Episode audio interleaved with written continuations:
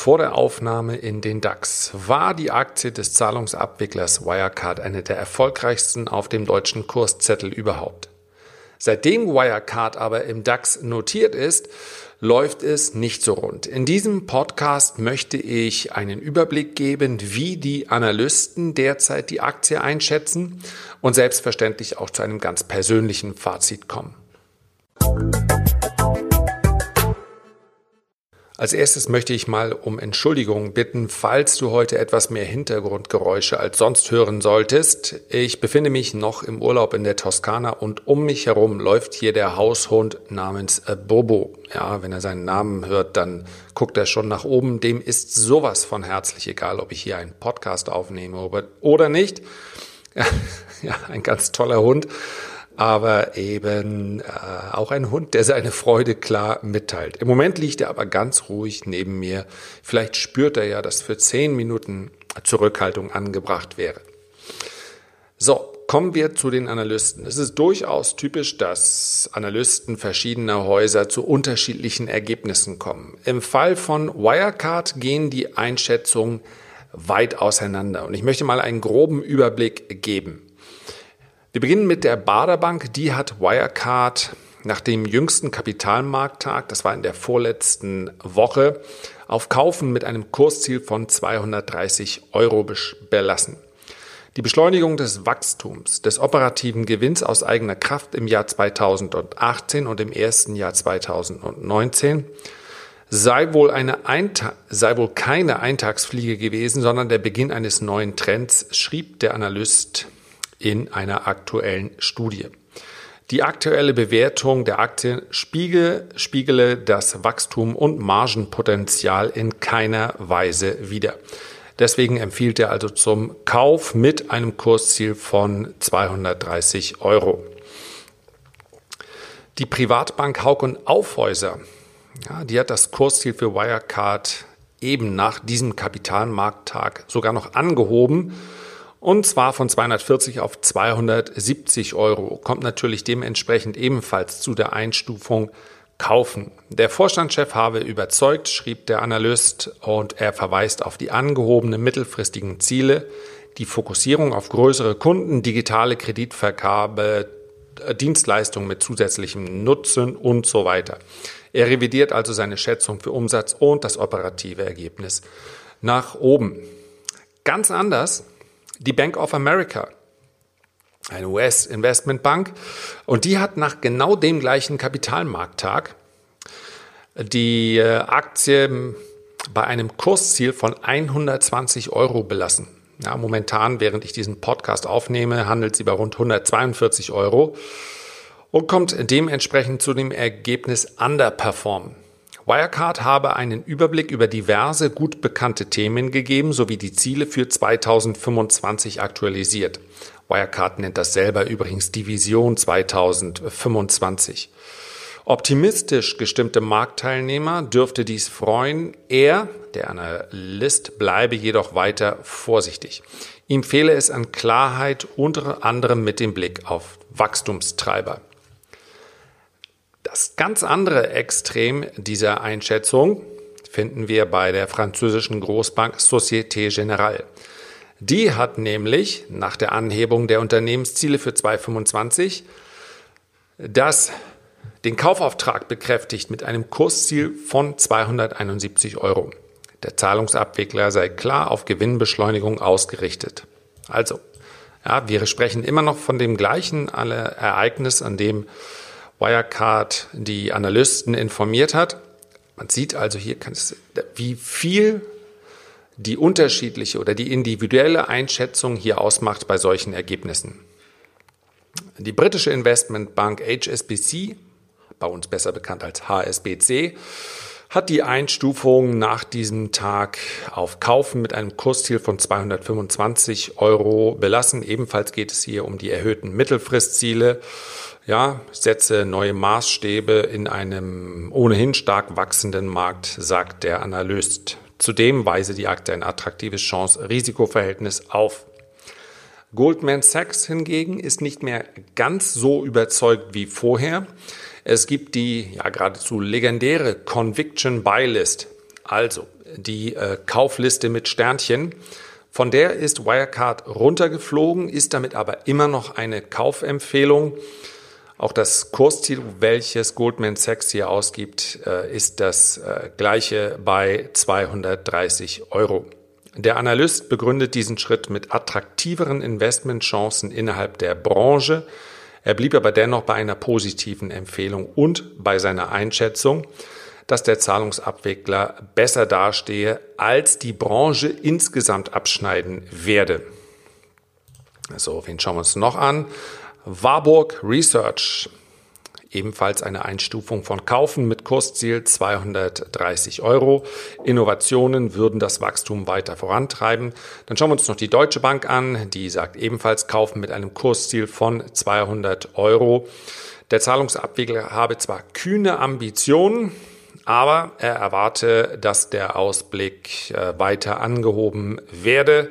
Und last but not least die NordLB, die hat das Kursziel nach der Anhebung der Unternehmensziele von 100 von 225 auf 195 Euro gesenkt, aber die Einstufung auf Kaufen belassen.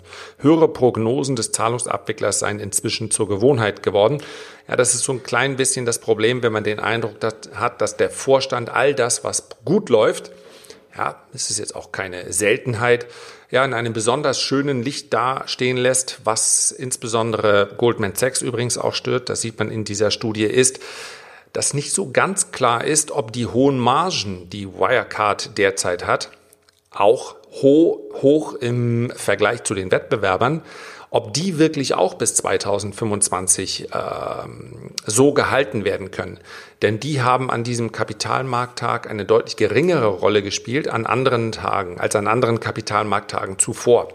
Ja, und das ist äh, normalerweise, wenn der CEO eines Unternehmens ein bestimmtes Thema gar nicht erst anspricht, dann in den seltensten Fällen, weil das ein Thema ist, was er ja als kleines Bonbon noch mit auf den Weg geben möchte, sondern weil er sagt, hm, das ist etwas, worauf wir jetzt nicht so ganz äh, eng schauen müssen. Wir schauen lieber auf die Dinge, die für uns äh, gut laufen. Wie gesagt, an solchen Präsentationstagen ist das nicht ungewöhnlich, dass man seine eigenen Stärken äh, besonders, äh, besonders intensiv darstellt.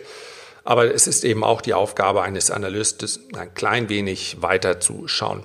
Wir werden übrigens in weiteren Podcasts, ähm, beziehungsweise ich werde es auch im Report ansprechen. Und zwar, was das für Analysten sind. Die, über die wir jetzt gerade gesprochen haben, sind alle Sell-Side-Analysten. Es ist ein ganz, ganz wichtiger Begriff. Diese Analysen, die lese ich jetzt hier von Reuters äh, vor, also direkt aus dem Reuters Feed, Reuters, Reuters Feed. Aber ein paar Tage später, teilweise auch ein paar Stunden später, kannst du diese Analysen auch bekommen auf freien Portalen.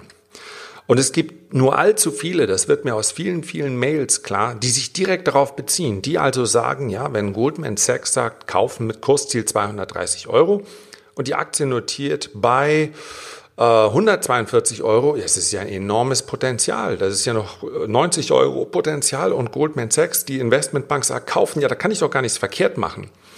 Es ist ganz, ganz wichtig zu wissen, was die Aufgabe ist und wie ein Sell-Side-Analyst arbeitet. Ich möchte dir das in einem der nächsten Reports mal ganz genau zeigen. Sell-Side-Analyst ist ein Begriff, der klingt nach Verkaufen. Also ist die Frage, was verkaufen?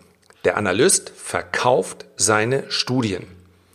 Das ist auch völlig legitim und deswegen müssen die Studien nicht schlecht sein. Nur man muss wissen, warum diese Studien erstellt werden. Nämlich nicht um dich zu informieren, sondern um eine andere potenzielle Käuferschicht zu informieren. Wie gesagt, ein ganz, ganz wichtiges Thema. Hier unter diesem Podcast findest du die Möglichkeit, dich für meinen kostenlosen Report einzutragen. Und in diesem Report werde ich beschreiben, was ein Sell-Side-Analyst ist. Und ich bin mir sehr, sehr sicher, wenn du das gelesen hast, dann wirst du diese Analysen in einem anderen Licht sehen und du wirst sie vor allen Dingen auch besser einordnen können. Also hier unter dem Video eintragen für den kostenlosen Report. Lohnt sich auf jeden Fall. Blick hinter die Kulissen, Blick hinter die Geldanlage. Und das erklärt vielleicht auch, warum es einen Teil gibt, der scheinbar ganz gut zurechtkommt an der Börse, bei dem man den Eindruck hat, wenn man sich so unterhält mit ihm, ja, der versteht, was Geldanlage ausmacht und dass es andere gibt, die den Eindruck haben, sie reagieren nur. Sie laufen den Kursen hinterher, sie laufen den Trends hinterher.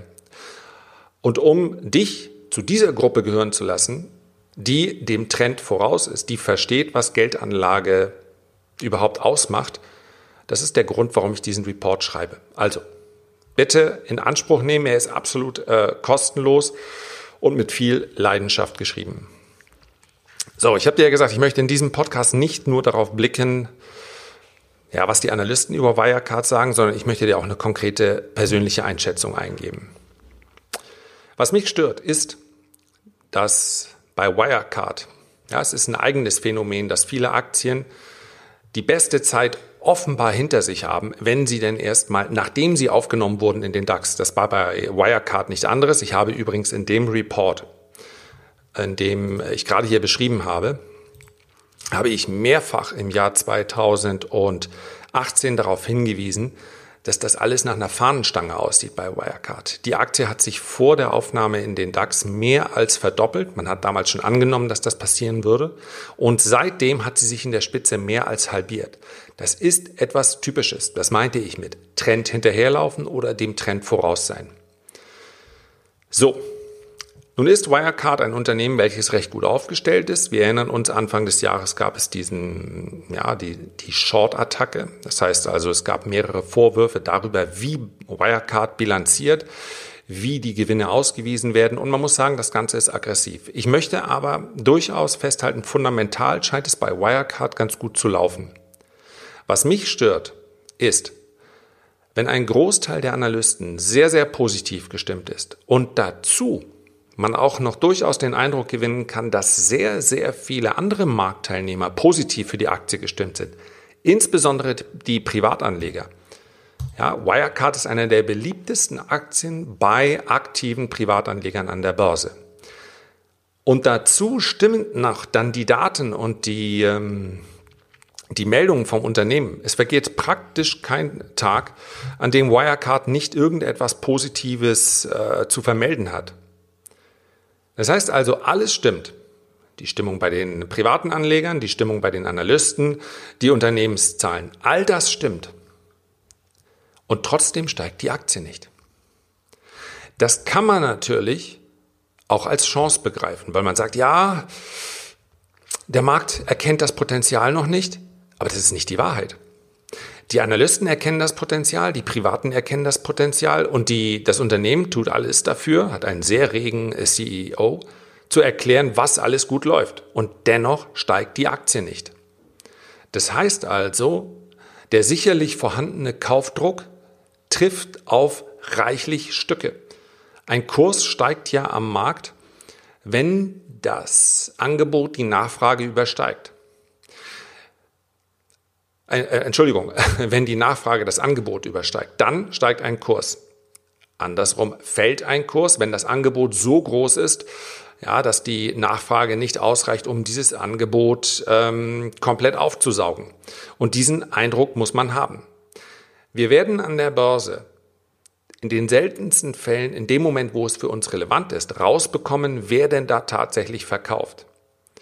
Aber es macht durchaus Sinn, nicht nur Analysten anzuhören, nicht nur sich fundamental mit dem Unternehmen zu beschäftigen, sondern auch auf den Preis zu gucken. Und der Preis sagt uns, scheinbar ist alles in Ordnung, scheinbar ist alles bestens und dennoch steigt die Aktie nicht. Jetzt konnte man wochenlang sagen, das liegt daran, dass der DAX so schwach ist. In den letzten Tagen ist der DAX aber sehr, sehr stark gewesen.